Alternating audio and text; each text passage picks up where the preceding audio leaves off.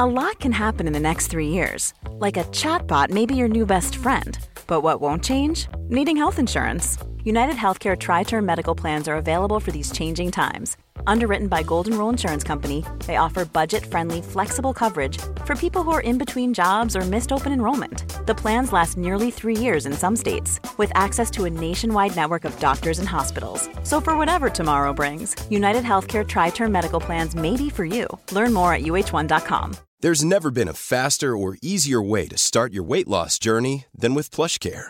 PlushCare accepts most insurance plans and gives you online access to board-certified physicians who can prescribe FDA-approved weight loss medications like Wigovi and Zepbound for those who qualify. Take charge of your health and speak with a board-certified physician about a weight loss plan that's right for you. Get started today at plushcare.com slash weight loss. That's plushcare.com slash weight loss. plushcare.com slash weight loss. Wow. Nice. Yeah. What you're hearing are the sounds of people everywhere putting on Bombas socks, underwear, and t-shirts made from absurdly soft materials that feel like plush clouds. Yeah, that plush. And the best part? For every item you purchase, Bombas donates another to someone facing homelessness.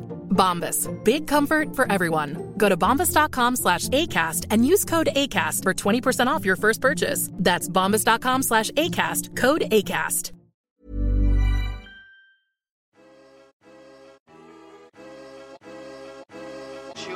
12 millions. Voilà le nombre de personnes qui aujourd'hui en France souffrent d'une pathologie mentale. Vous le saviez C'est 17% d'individus, de conjoints, de pères, de mères, de sœurs, de frères ou d'amis. C'est peut-être vous. On est tous concernés, de près ou de loin, par la maladie psychique. Et pourtant, dans les familles, dans les cercles d'amis et dans la société de manière générale, ce sujet est recouvert d'un voile, stigmatisé, parfois complètement éloigné de la réalité parce que la maladie psychique est une maladie comme une autre, j'ai décidé de lui consacrer un lieu de parole et d'échange unique. Derrière la schizophrénie ou encore la bipolarité, il y a aussi et surtout des tranches de vie belles à raconter. On marche sur la tête, c'est votre nouveau rendez-vous podcast qui brise les tabous sur la santé mentale. Allez, on y va? Certains cœurs lâchent pour trois fois rien, a dit un jour un médecin à Gilles Paris à son réveil à l'hôpital après une nouvelle tentative de suicide. Cette phrase, lancée a priori comme un adage vide de sens, semble pourtant avoir sauvé l'écrivain, auteur de près d'une dizaine de livres, dont le best-seller Autobiographie d'une courgette. Début 2021, Gilles Paris signe un nouveau roman dont le titre sonnait comme une évidence pour lui Certains cœurs lâchent pour trois fois rien, de l'ombre à la lumière. Au fil des pages, l'auteur, aussi attaché de presse à la ville, nous guide à travers ses dépressions et ses renaissances, dont on perçoit la difficile épreuve à chaque nouvelle page qui se tourne. S'il est tombé huit fois, Gilles Paris retient surtout qu'il s'est relevé les huit autres et nous montre qu'il fait preuve d'un courage inspirant.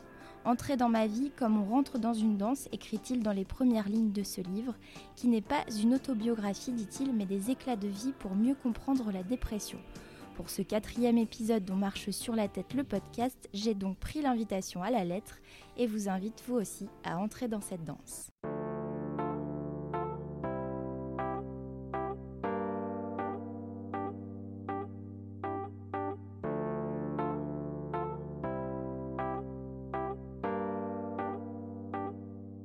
Bonjour Gilles Paris. Bonjour Clotilde. Bienvenue dans Marche sur la tête le podcast. Alors, pour commencer, est-ce que vous pouvez vous présenter de la manière dont vous le souhaitez? Oui, euh, je suis euh, à la fois euh, écrivain et attaché de presse, comme vous l'avez signalé dans l'intro. J'ai 62 ans, j'ai pas l'impression de les avoir dans ma tête. je ne sais pas quel âge j'ai, enfin, in fine, on va dire peut-être une trentaine d'années de moins, peut-être que ces 30 années d'ailleurs où j'ai vécu mes huit dépressions ont en partie aussi m'ont à la fois construit, mais m'ont permis d'être peut-être plus humain, plus empathique, et, d'une certaine manière m'ont aidé à rajeunir, malgré l'âge qui avance. Alors pour nos auditeurs qui n'ont pas lu le livre mais qui sont pressants de le faire, euh, j'espère, euh, pouvez-vous me raconter votre première dépression? Alors la première, c'est souvent en fait la plus difficile parce qu'on a l'impression qu'on va pas s'en sortir. Il faut d'abord euh, parler du déséquilibre physiologique qui est très important, c'est-à-dire qu'on a le sentiment d'être dans le corps d'un autre, que ce corps que l'on croyait bien connaître euh, finalement n'est plus le nôtre. C'est comme un peu une bête, tel que je le décris dans le livre, qui, prendrait possession en fait euh, de vous, euh, tout en s'étirant mollement à travers vos membres. et on a cette, cette à la fois cette, cette, tristesse infinie et puis cette envie de ne plus rien faire, ni de se lever, ni de se laver, ni de parler aux gens, ni de manger d'ailleurs.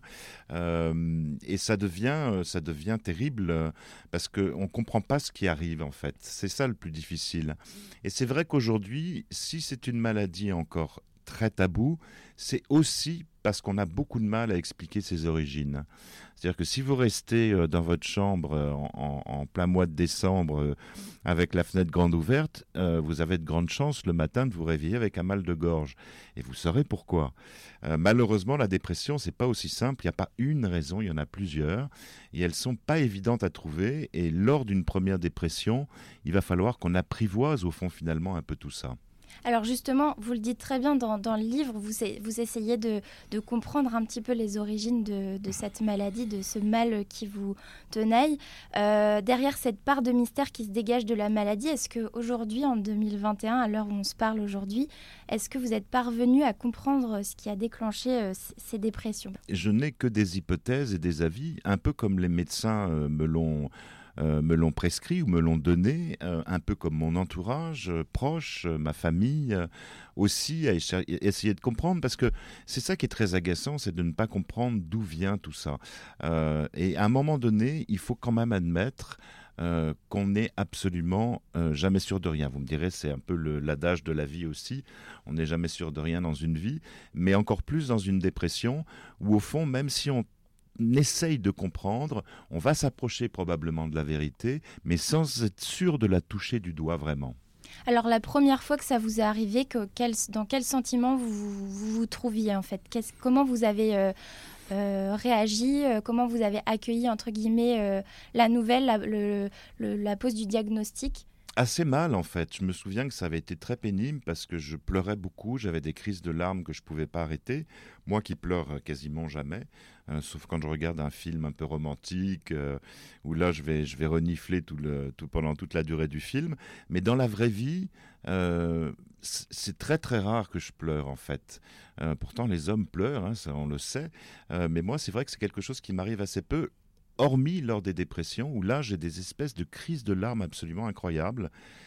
Euh, qui me perturbent évidemment beaucoup, et, puis les nerfs euh, vraiment à fleur de peau. Euh, c'est à la fois ce dégoût des choses, moi qui suis plutôt, moi qui ai plutôt la politique du verre à moitié plein et qui, dit toujours en permanence il n'y a pas de problème, il n'y a que des solutions. Euh, moi, le positif, hein, l'optimiste, l'amoureux de la vie, euh, c'est comme un revers de fortune, au fond, finalement. Euh, c'est comme un corps qui vous appartient plus. Et cette descente, cette chute, on pourrait parler même d'une chute, est assez longue et en même temps très rapide, parce qu'au fond, finalement, quand vous tombez, le choc est souvent brutal, mais après, il faut se relever.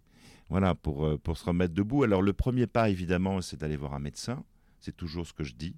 Euh, parce que c'est un premier pas vers la guérison, c'est pas le seul pas, il y en aura beaucoup d'autres après, mais au moins, c'est-à-dire que vous reconnaissez que vous êtes malade, vous reconnaissez que vous n'êtes pas bien, et, donc vous allez voir quelqu'un et en fait vous demandez de l'aide. Euh, aller voir un médecin, c'est demander de l'aide aussi pour savoir ce qu'il faut faire pour aller mieux. On va vous donner euh, pas toujours, mais la plupart des cas, on vous donne des médicaments, des antidépresseurs, des anxiolytiques ou des neuroleptiques selon l'état dans lequel vous vous trouvez. Euh, et puis il y a tout un travail à faire derrière parce que ça suffit pas. Vous savez, les médicaments, euh, ils sont très importants, mais c'est un peu comme des béquilles. Euh, à un moment donné, il faut bien apprendre à marcher aussi sans les béquilles. mais ça prend du temps parce que si la chute est rapide, la remontée est très lente. Elle dure minimum un an. Il faut dire aussi qu'une dépression, normalement, d'après les médecins, d'après les, psychiatres et les psychanalystes, dure minimum huit mois. Euh, et ça peut durer plus. Et après, vous avez une année de remontée. ça prend quand même presque deux ans de votre vie. Alors, évidemment, deux ans mis bout à bout, ça paraît énorme, mais avec un peu de recul, c'est rien deux ans dans une vie. Et quel a été votre premier réflexe quand vous avez constaté les premiers symptômes? Vous êtes, comme vous disiez, euh, c'est hyper important d'aller voir un médecin. Est-ce que vous vous êtes d'abord précipité chez votre médecin généraliste ou euh, est-ce que c'est vos proches qui vous ont indiqué qu'il y avait quelque chose qui clochait? Non, je suis allé voir mon généraliste, en effet, et le généraliste, je pense que c'est la meilleure base, à moins de... Mais à cette époque, je connaissais pas du tout le milieu de ni de la psychanalyse, ni de la psychiatrie, sachant que euh, seul le psychiatre euh, est amené à vous délivrer des médicaments, le psychanalyste jamais, et qu'après, euh, on a pas forcément besoin d'une psychanalyse non plus. On n'a pas besoin, on peut aller voir un psychologue tout simplement.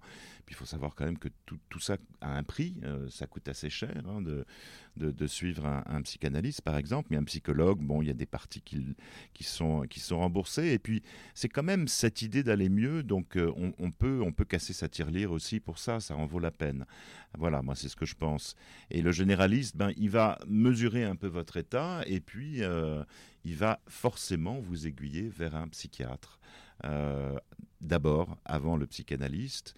Et le psychiatre, en vous étudiant, euh, en vous recevant, euh, en vous délivrant une prescription médicale, va décider si vous avez besoin ou pas d'un psychologue ou d'un psychanalyste, d'être suivi au quotidien pendant un certain temps.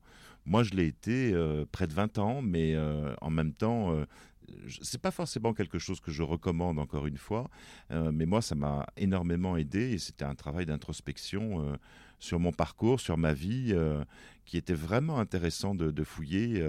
moi j'aime j'aime beaucoup, j'ai approché la, la, psychanalyse euh, euh, grâce à mes dépressions, évidemment, et j'ai aimé travailler sur moi. Oui, ça vous a ouvert un champ des possibles, euh, même en matière de connaissances à titre personnel. C'est Voilà, il faut savoir que ça ne change pas non plus votre vie. Hein. C'est-à-dire qu'il y a des séances qui sont euh, agréable, un peu comme si vous parliez à un ami, sauf que le psychanalyste est tout sauf un ami. Euh, il faut bien distinguer, faut bien distinguer les deux. Mais moi, je suis assez bavard naturellement, et donc euh, si je si je prends le sens d'une conversation, d'une discussion, j'oublie un peu la profession des gens. avec des journalistes aussi, ça m'arrive de parler sans faire attention à des choses très personnelles que je vais dire. C'est pas du tout. c'est parce que je considère la conversation comme amicale, voilà. Donc il m'est arrivé d'avoir euh, ce sentiment, euh, d'avoir en face de moi euh, plus un ami qu'un psychanalyste. Mais il y a des séances qui sont très pénibles quand on remue un peu le, fond des choses. il y a des séances où on pleure, où on crie. il y a des séances où on n'a pas envie d'aller, où on va pas d'ailleurs. On sèche, comme on dit. voilà, il y a des séances où on s'ennuie, il y a des séances où on baille, il y a des séances où on se demande ce qu'on fait là.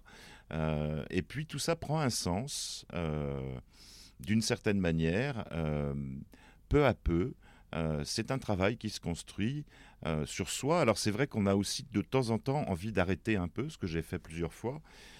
parce que parler de soi c'est bien, mais à un moment donné c'est aussi fatigant. C'est-à-dire que on a envie de vivre tout simplement, d'être avec les autres et de cesser de fouiller dans son âme euh, et d'y chercher euh, euh, des solutions pour se, guérir ou pour se sauver de, des dépressions. Alors à quel moment on sait que c'est terminé on n'a plus besoin d'aller voir ce, psychiatre ou ce psychanalyste Alors moi j'ai eu beaucoup de chance, ce qui n'est pas le cas de tout le monde. Il faut préciser surtout, très important, que deux dépressions ne se ressemblent pas.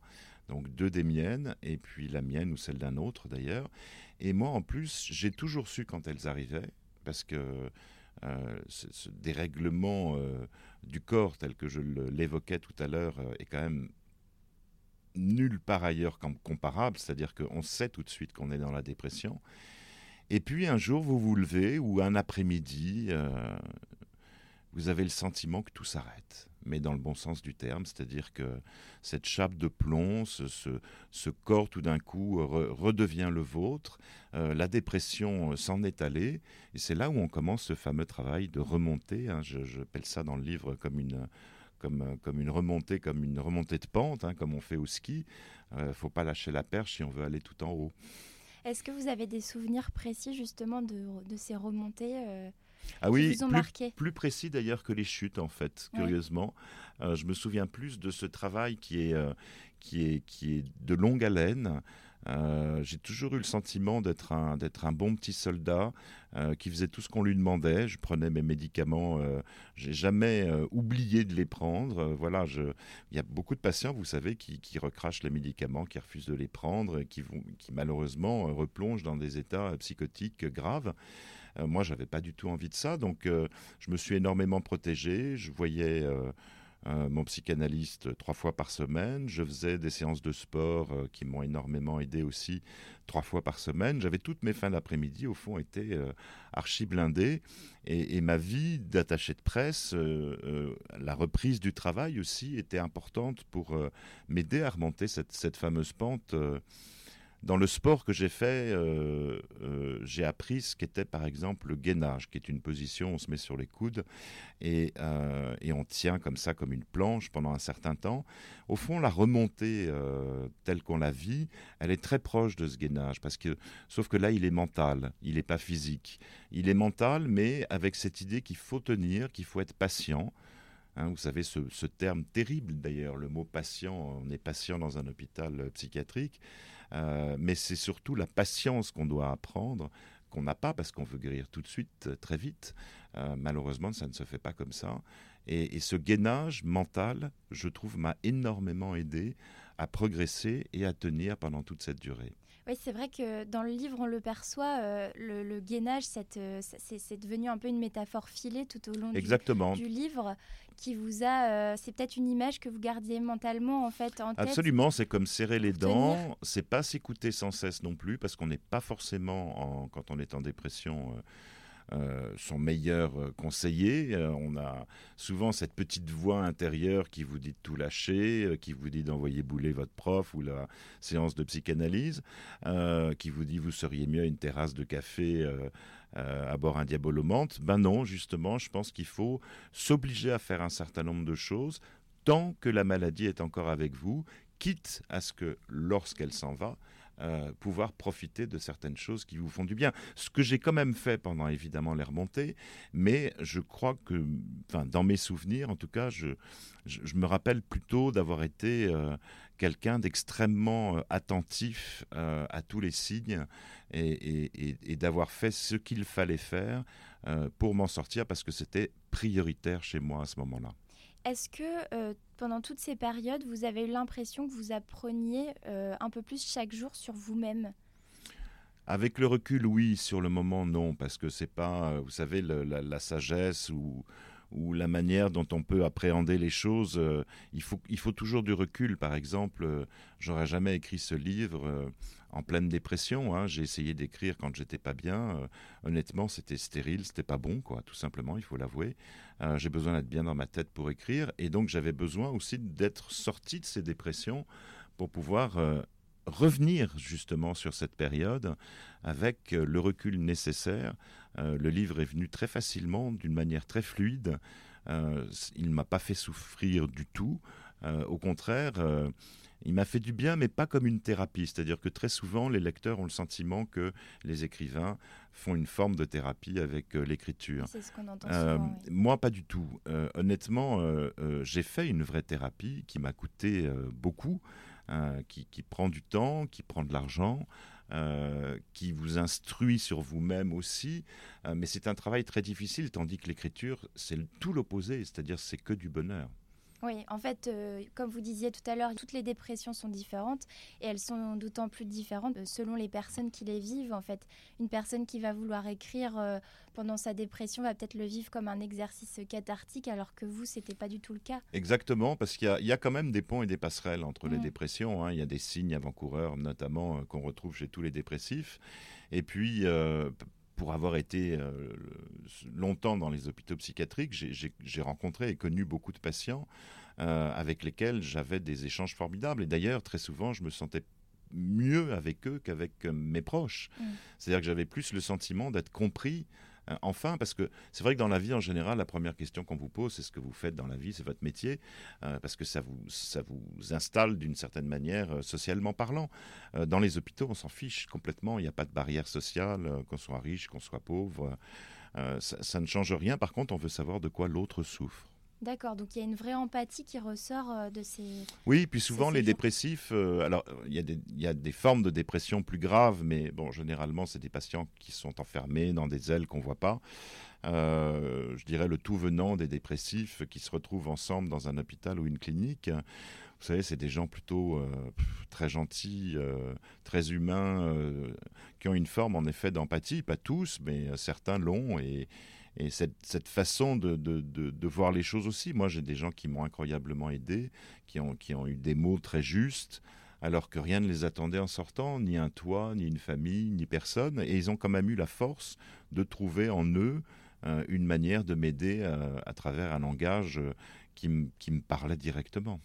Et vous, vous l'avez vous-même vécu. Je, je crois dans le livre, vous mentionnez un épisode euh, du bouquet de fleurs que vous offrez à une, une vieille dame, si je me trompe pas. Oui, parce qu'évidemment, dans ces hôpitaux, on est, anniversaire. on, est, on est loin euh, du monde social euh, euh, qui est de l'autre côté de ces hauts murs. Euh, je pense d'ailleurs que dans les hôpitaux psychiatriques, il y a beaucoup plus de gens humains et forts. Euh, malheureusement, que de l'autre côté des murs. Et, et cette pauvre vieille dame qui était à la Lironde, euh, c'était une clinique près de Montpellier, euh, toute sa famille l'avait conspuée parce que voilà, c'était une honte dans la famille d'avoir une grand-mère ou une mère atteinte de dépression et donc personne ne venait la voir alors que toute sa famille habitait tout près. Et on s'est cotisé en effet pour son anniversaire pour lui acheter un, un bouquet de fleurs, mais c'était à la fois drôle et épique parce There's never been a faster or easier way to start your weight loss journey than with PlushCare. PlushCare accepts most insurance plans and gives you online access to board-certified physicians who can prescribe FDA-approved weight loss medications like Wigovi and Zepbound for those who qualify. Take charge of your health and speak with a board-certified physician about a weight loss plan that's right for you. Get started today at plushcare.com slash weight loss. That's plushcare.com slash weight loss. plushcare.com slash weight loss. Cool fact a crocodile can't stick out its tongue. Also, you can get health insurance for a month or just under a year in some states. United Healthcare short term insurance plans, underwritten by Golden Rule Insurance Company, offer flexible, budget friendly coverage for you. Learn more at uh1.com. Euh, quand on est dans une forme de dépression, tout nous fait peur, c'est-à-dire euh, le fait de prendre un, bus pour aller euh, sur la place de la Comédie, acheter des fleurs, revenir, tout ça est, une espèce de périple invraisemblable, alors que pour n'importe qui, c'est quelque chose de tout à fait normal. Mais pour nous, c'était pas évident du tout de, faire toute cette démarche, et en même temps, c'était juste pour la voir heureuse et lui faire du bien, parce qu'elle partageait, euh, elle partageait notre quotidien. Et vous, ça vous a peut-être aussi fait du bien en retour. Oui, alors moi je me souviens que justement par rapport à ce gainage mental, euh, je gainais aussi beaucoup mes émotions parce que je voulais pas qu'elles débordent.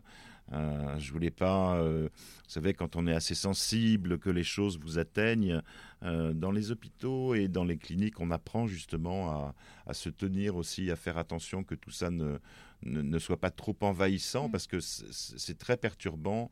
Euh, de vivre ça au quotidien. Je dis pas qu'il faut gainer ses émotions, au contraire, moi j'ai toujours euh, dit qu'il fallait euh, s'ouvrir aux autres et ne pas hésiter à dire ce que, l'on pensait dans le bon sens du terme.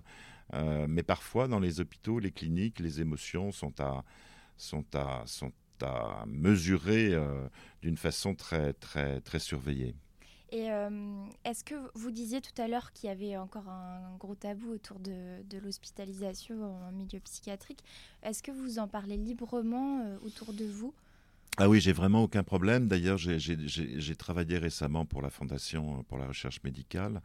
je suis intervenu pour le jour de la santé mentale sur une campagne digitale et il est possible d'ailleurs que j'aille rencontrer des, que j'aille à la rencontre des hôpitaux justement pour en parler aussi ouvertement et librement et ça me ferait bien plaisir parce que euh, au fond, c'est une sorte de prolongation du livre aussi, c'est-à-dire l'idée de, de- d'aider l'autre, quoi, et de l'aider à mieux se comprendre.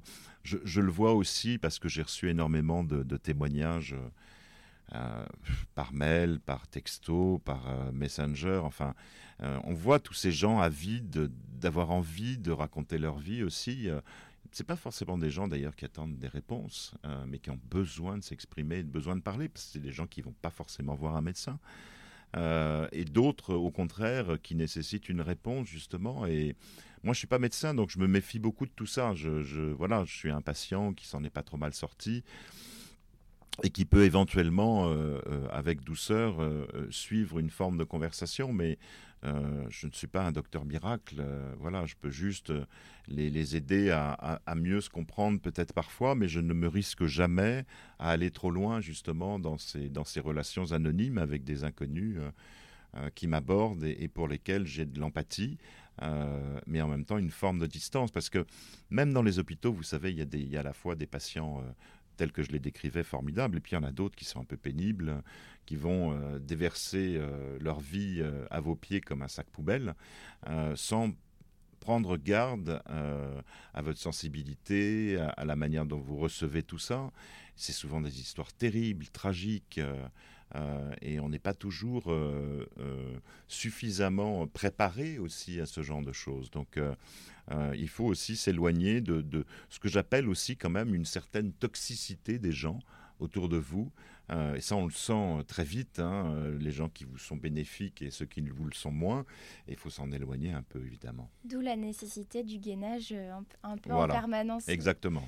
Euh, alors justement, est-ce qu'il y a des personnes ou des peut-être des expressions, des rencontres aussi qui vous ont marqué pendant ces, périodes et qui vous ont, particulièrement aidé oui, euh, moi je, je, remercierai jamais assez le, personnel hospitalier. Alors il n'est jamais euh, parfait, mais personne n'est parfait. parfois il vous infantilise un peu, mais la plupart du temps ils sont là à votre écoute et, vous n'êtes qu'une personne qui passe, vous n'êtes qu'un malade de plus, de moins. Euh, et pourtant, euh, ils ont toujours cette, cette, empathie, cette gentillesse à votre égard. Moi, je me souviens, euh, rue Garancière, qui est un, hôpital d'urgence dans le 6e à Paris, d'avoir... je voulais plus sortir, j'avais vraiment une espèce de phobie de, sortir ce qui m'était jamais arrivé. Et j'avais, j'avais vu qu'une infirmière promenait quelqu'un, justement, et donc je lui ai demandé si elle pouvait avoir la gentillesse de m'aider à sortir. Et elle l'a fait tout de suite, sans, sans hésiter. Elle m'a fait faire le tour du, Luxembourg, des jardins du Luxembourg. Et, je m'accrochais à son bras et j'étais presque terrifié d'être dehors. C'est, terrible d'avoir ce genre de, de sentiment. Et puis à la fin, elle m'a dit, ben voilà, vous avez fait un tour avec moi, demain vous pourrez le faire seul. Et j'ai cru qu'elle m'abandonnait, en fait, euh, littéralement. Alors j'ai essayé le lendemain de faire le tour, j'en ai fait la moitié, et puis je suis revenu en courant. Et puis quelques jours après, j'ai recommencé, j'ai fini par faire le tour entier. Et puis quelques jours après, euh, non seulement le tour entier, mais je me suis installé à une terrasse pour... Euh, pour me poser un peu. Et donc, voilà, j'avais gagné ce pari de redécouvrir l'extérieur, la vie qui m'attendait dehors. Donc, en fait, petit à petit, on gagne euh, un peu plus de confiance euh, et, c'est comme ça qu'on s'en sort. Il faut être patient, vous le disiez tout à l'heure, c'est un travail de patience. Pas, c'est pas toujours aussi simple que ça. Mm. C'est-à-dire que petit à petit, on gagne de la confiance, mais parfois on la perd aussi. Il faut la regagner à nouveau. Donc c'est malheureusement, si vous voulez, quand on évolue dans cette maladie, dans le bon sens du terme, quand on veut s'en sortir, évidemment, vous savez, vous pouvez être aidé par n'importe qui, euh, des médecins, euh, des amis, de la famille. La seule personne qui peut vraiment faire quelque chose pour vous, c'est vous. Et vous seul. C'est-à-dire que c'est vous qui faites le plus gros du travail, en fait, euh, de lutter contre cette maladie et de remonter la pente. Et, si vous tombez, c'est pas grave, on se relève encore une fois. L'idée, c'est de, de peu à peu, au fond, finalement, c'est de croire en vous. ça prend du temps. On, a plein de doutes, on a plein de moments où on a l'impression qu'on n'y arrivera jamais, euh, que les choses vous abandonnent, que vous avez, je ne sais pas, euh, la scoumoune, que vous avez euh, une mauvaise étoile au-dessus de votre tête, et pourtant, vous avancez, parce qu'au fond, la vie, ce n'est que ça, c'est avancer. Voilà, et je me souviens par exemple des infirmiers qui disaient aux plus négatifs, enfin ceux qui allaient vraiment mal et qui, qui étaient incapables de faire quoi que ce soit, de dire que de toute façon la journée passerait, même s'ils ne faisaient rien. Donc, je veux dire, même s'ils ne font rien, on avance d'une certaine manière aussi. Quelque part, on avance. Évidemment, moi je pense que passer le, le, départ de la dépression qui est terrible, où on, on, est complètement démuni, on ne fait plus rien, je pense qu'à un moment donné, il faut réagir et faire quelque chose. C'est très important, que ce soit du sport, que ce soit de, de la peinture sur verre, que ce soit de sortir marcher dans la forêt, que ce soit de... Il faut absolument se donner la possibilité d'aller mieux. Même si ça paraît insurmontable. Même si ça paraît insurmontable et impossible, il faut un peu quand même, une fois de plus, se gainer, mais il faut une fois de plus ne pas s'écouter sans cesse, parce que le dépressif est un peu renfermé sur lui-même, euh, évidemment négatif, évidemment... Euh, euh, tout tourne autour de sa personne aussi, ce qui est très pénible pour l'entourage, qui d'ailleurs finit par souvent dire des phrases maladroites. mais enfin, t'as tout pour être heureux, mais t'as deux jambes et deux bras, tu n'as pas le cancer, etc., etc. Et ça, c'est des choses qui sont très difficile à entendre pour un dépressif. Et justement, vous parlez d'entourage. Euh, comment se positionner quand on est un proche de, quelqu'un qui est malade? Alors, en fond, vous savez, chacun réagit avec son caractère. Moi, je pense que la meilleure manière d'aider un dépressif, là encore, c'est d'être patient.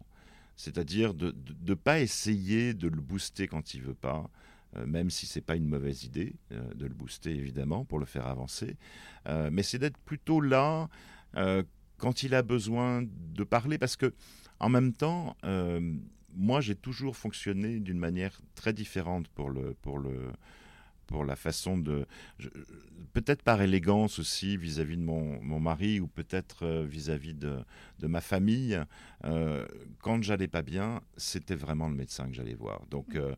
c'était mes séances c'était j'avais le droit de, pleurer euh, de me plaindre, euh, de, de, ne pas être bien, mais je, ne me l'autorisais pas devant les gens qui m'aimaient. Euh, parce que je trouve que dans la vie, on, est tous, on a tous des problèmes. On a tous des soucis, puis on les gère plus ou moins bien.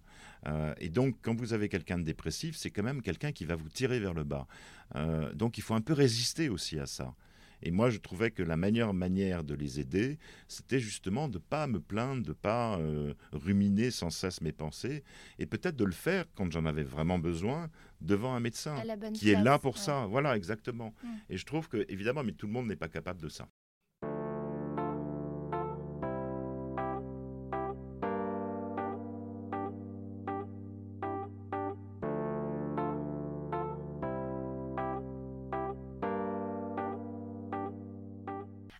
Est-ce qu'on peut revenir ensemble sur le, dernier épisode dépressif et la manière dont vous en, vous en êtes sorti? Comment euh, est-ce que vous pourriez nous raconter un peu Oui, alors c'est le, dernier épisode et le seul sans hospitalisation parce que j'ai décidé, je décide euh, de ne pas retourner à l'hôpital pour, ce, pour, ce, pour cet épisode, ce dernier épisode dépressif. Et je décide quelque chose de très difficile pour moi à l'époque, c'est-à-dire de faire comme si euh, je n'avais pas de dépression, c'est-à-dire au fond continuer à travailler euh, mon métier d'attaché de presse comme je le fais euh, du matin au soir, aller à des rendez-vous, déjeuner avec des journalistes, reprendre ma vie normale en quelque sorte. Alors, bon, je me suis évidemment protégé, là encore, reséance de psychanalyse, reséance de sport intensive. Mais j'avais un ami très proche, euh, un photographe euh, qui, me déjeunait souvent avec moi, qui était parfaitement au courant, euh, qui prenait un peu le relais de, mon mari, de Laurent, qui était un peu, qui a traversé cette dépression avec moi, ce qui n'a pas été facile pour lui, et qui m'emmenait justement sur les toits de Notre-Dame. Pour aller voir les gargouilles et, prendre un peu de distance aussi par rapport à tout ça. Ça m'a énormément aidé aussi. Et, j'ai vraiment profité de, de, ces mois comme quelque chose de, bienfaiteur en me rendant compte que j'étais capable de vaincre une dépression euh, tout en ayant une vie à peu près semblable à celle que j'ai quand je ne suis pas en dépression. Vous finissez votre livre sur une note euh, à la Philippe Delerme, si je peux me permettre euh, la comparaison, en décrivant les petits plaisirs simples qui font de votre bonheur aujourd'hui, les glaces euh, au pamplemousse de Grom, les roses et les pivoines, regarder la télé avec les lunettes de vue de soleil, un verre de citron, fleur de sureau, les couchers de soleil à Key West et j'en passe. Toutes ces références font appel aux cinq sens, le toucher, l'odorat, l'ouïe, la vue pour vous, la renaissance, ça passe aussi par ces cinq sens euh, retrouvés? Oui, et pas seulement la renaissance, c'est-à-dire qu'entre deux dépressions, quand je suis redevenu euh, moi-même, tout simplement, j'ai pas envie de dire normal, mais moi-même, euh, c'est des choses que je vis en permanence. Et puis peut-être que quand on sort d'une dépression, on a été très enfermé sur soi-même et avec un sentiment très brouillé sur, sur tout l'extérieur. Peut-être que justement, euh, le simple fait d'aller au bord de la mer, le simple fait euh, de respirer des fleurs, des pivoines ou des roses, a, une connotation tout à fait différente, comme si on reprenait goût à la vie au fond finalement, et, comme si la, comme si la vie, au fond, finalement, était quelque chose d'absolument essentiel, ce que c'est. Et, et, simplement, vous savez, dans, dans les journées qu'on a euh, quand on n'est pas dépressif, par exemple, euh, on prend, on prend plus du tout attention à toutes ces choses-là parce que elles vous échappent d'une certaine manière. Euh, mais je pense que la dépression vous permet de vous rendre compte aussi que vous êtes bien vivant avec un V majuscule. Vous êtes quelqu'un capable de vous réparer. Vous êtes quelqu'un capable d'affronter un certain nombre d'épreuves et pas de les esquiver. Euh, vous êtes capable de gérer des choses que vous croyiez incapable de pouvoir gérer, euh, et en même temps, vous redécouvrez la nature, euh, les plaisirs, le bonheur de vivre au quotidien. Je me permets une petite question peut-être un peu personnelle. Est-ce que vous l'avez revu ce médecin qui vous a dit certains cœurs lâchent pour trois fois rien? Non, parce que c'était c'était dans un, dans un hôpital, je, je crois que c'était à la Salpêtrière, mais j'en suis pas tout à fait sûr. Euh, et, vraiment, sa phrase euh, a eu un effet euh, catharsis à mes oreilles. C'est-à-dire que j'ai plus jamais fait de, de tentative de suicide, mais il faut dire que mes tentatives de suicide n'en étaient pas non plus. C'est ce que je, les appelle mes tentatives de survie dans le livre. C'était parce que j'avais besoin qu'il se passe quelque chose, que j'en avais, je souffrais beaucoup psychiquement et j'avais besoin qu'il se passe quelque chose. Voilà. Et, c'était absurde et très, très inconscient d'avoir d'avoir vécu ça et d'avoir fait ça. Euh, je ne je me souviens même plus comment euh, il était ce médecin, ni à quoi il ressemblait physiquement. Mais sa phrase, par contre, euh, vraiment résonne encore à mes oreilles aujourd'hui. Vous pensez qu'il s'est reconnu s'il a vu passer votre livre? Peut-être, en tout cas, le bon docteur M qui m'a suivi pendant toutes ces années a lu le livre et il se trouve que j'ai fait une dédicace dans une librairie pas très loin de chez lui et qu'il est venu y déposer une lettre euh, juste avant que je dédicace, qui m'a beaucoup ému, euh, où il me disait tout le, bien qu'il avait pensé du livre euh, et, du chapitre que je lui ai consacré. On va bientôt terminer cet épisode, mais avant de fermer ce chapitre, quel conseil vous pourriez donner à quelqu'un qui nous écoute et qui est dépressif aujourd'hui? Alors, ah, bon, tout dépend un peu du degré de la dépression, où on en est. Si c'est, faut bien, faut bien surtout comprendre que la dépression est une maladie. Ça n'a rien à voir avec la déprime euh, ou le blues, euh, où on, se sent vidé euh, et là un, verre de vin entre copains et ça va beaucoup mieux et une bonne nuit de sommeil aussi. la dépression, comme on rentre dans une période de maladie. Moi, le seul vrai conseil, c'est de ne pas vous cacher, quoi. C'est de ne pas vous terrer chez vous c'est vraiment d'aller voir votre généraliste. Quoi. Pour finir, Gilles Paris, j'aimerais vous poser un peu la question totem de ce podcast. Avec un peu de recul aujourd'hui, êtes-vous en mesure de dire que la maladie vous a appris en bien quelque chose? Oui, bien sûr, évidemment, sur moi surtout. Enfin, elle m'a. Euh, d'ailleurs, il ne faut pas croire que quand on est dépressif, tout est absolument noir. On a des fous rires, on a des rires, on a des moments de. Je me souviens euh, à la Lironde, ces papillons qui se sont posés sur moi. C'était presque magique parce que quand vous avez un papillon, mais quand vous en avez trois qui arrivent sur vous, c'est quand même assez étonnant. Non, il y a des moments euh, de, rire, de fou rire, il y a des moments de bien-être aussi qui durent pas très longtemps, mais qui sont quand même présents. Et puis ça vous apprend, euh, oui, ça vous apprend euh, à, faire un peu plus attention à vous. moi, j'ai toujours eu tendance à aimer aider les autres, à aller vers les autres. Ben, ça m'a appris à aller un peu plus vers moi, justement, d'une certaine manière, et à me protéger aussi des autres. Eh bien, merci beaucoup Gilles Paris pour ces confessions.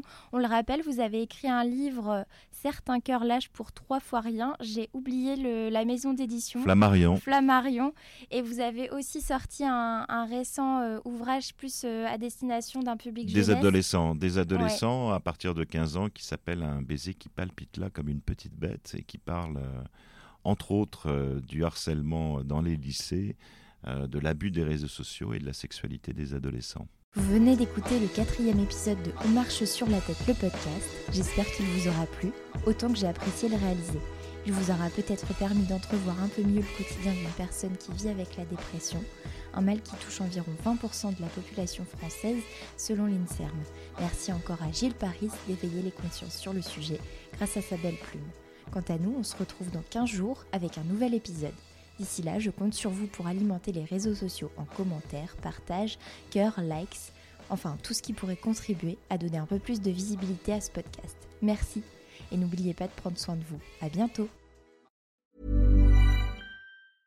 Mom deserves the best, and there's no better place to shop for Mother's Day than Whole Foods Market. They're your destination for unbeatable savings, from premium gifts to show-stopping flowers and irresistible desserts. Start by saving 33% with Prime on all body care and candles. Then get a 15-stem bunch of tulips for just $9.99 each with Prime. Round out Mom's menu with festive rosé, irresistible berry chantilly cake, and more special treats. Come celebrate Mother's Day at Whole Foods Market. Imagine the softest sheets you've ever felt. Now imagine them getting even softer over time. That's what you'll feel with Bowl and Branch's organic cotton sheets. In a recent customer survey, 96% replied that Bowl and Branch sheets get softer with every wash. Start getting your best night's sleep in these sheets that get softer and softer for years to come. Try their sheets with a 30-night guarantee. Plus, get 15% off your first order at bowlandbranch.com. Code BUTTERY. Exclusions apply. See site for details. Want flexibility? Take yoga. Want flexibility with your health insurance? Check out United Healthcare Insurance Plans. Underwritten by Golden Rule Insurance Company, they offer flexible, budget friendly medical, dental, and vision coverage that may be right for you. More at uh1.com.